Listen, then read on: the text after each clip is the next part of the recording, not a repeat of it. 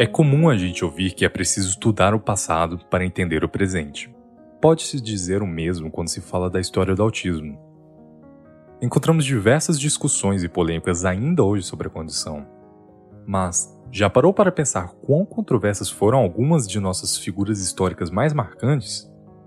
É por isso que vamos fazer um resgate histórico simples e breve sobre essas personalidades uma vez por mês, nessa parceria entre o podcast Introvertendo e o portal O Mundo Autista. Com vocês, Léo Conor.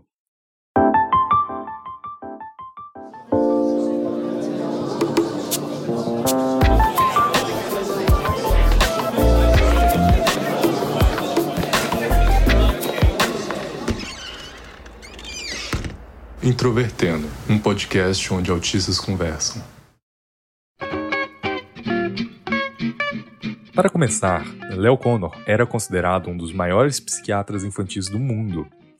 Isso já na década de 30, quando a subespecialidade ainda era recente. Em 1943, ele foi o primeiro a descrever as características que levaram o autismo a se tornar o diagnóstico específico.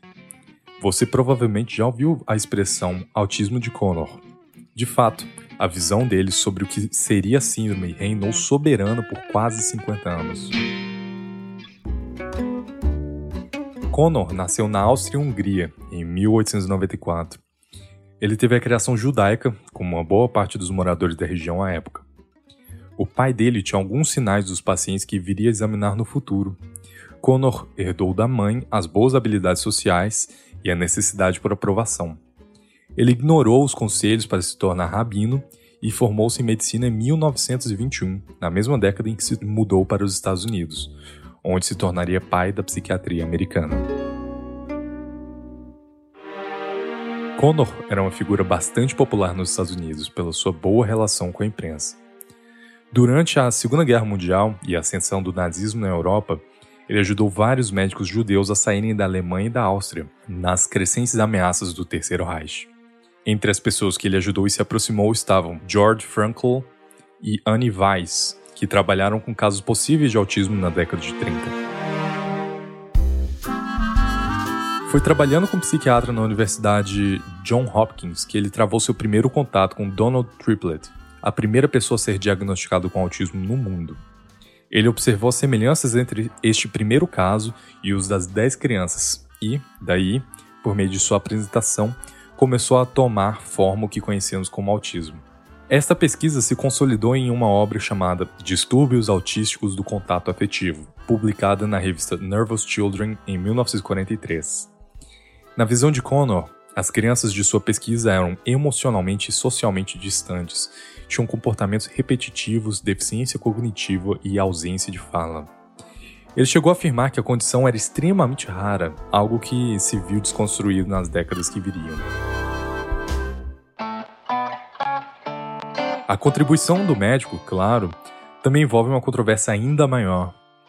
Em um artigo da revista Time, em 1948, Connor escreve que os pais restritivos conservavam meticulosamente, entre aspas, as crianças com autismo em uma geladeira que não descongelava. A metáfora gerou a expressão mãe geladeira. Este conceito, com base na psicanálise, responsabiliza as mães pelo autismo dos filhos como uma espécie de consequência da falta do afeto delas. Antes de morrer, Connor voltou atrás em suas afirmações. Por isso, as avaliações em torno de sua biografia são até hoje discutidas. O jornalista Steve Silberman em seu livro Neurotribes, teceu várias críticas ao psiquiatra, especialmente por suas controvérsias.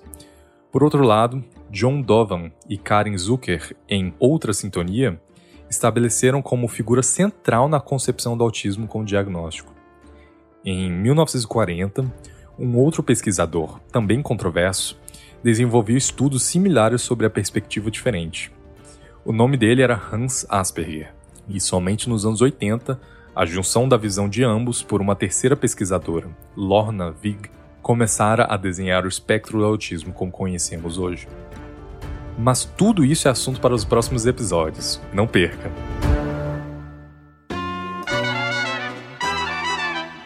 Essa é uma parceria com o portal O Mundo Autista e o podcast Introvertendo.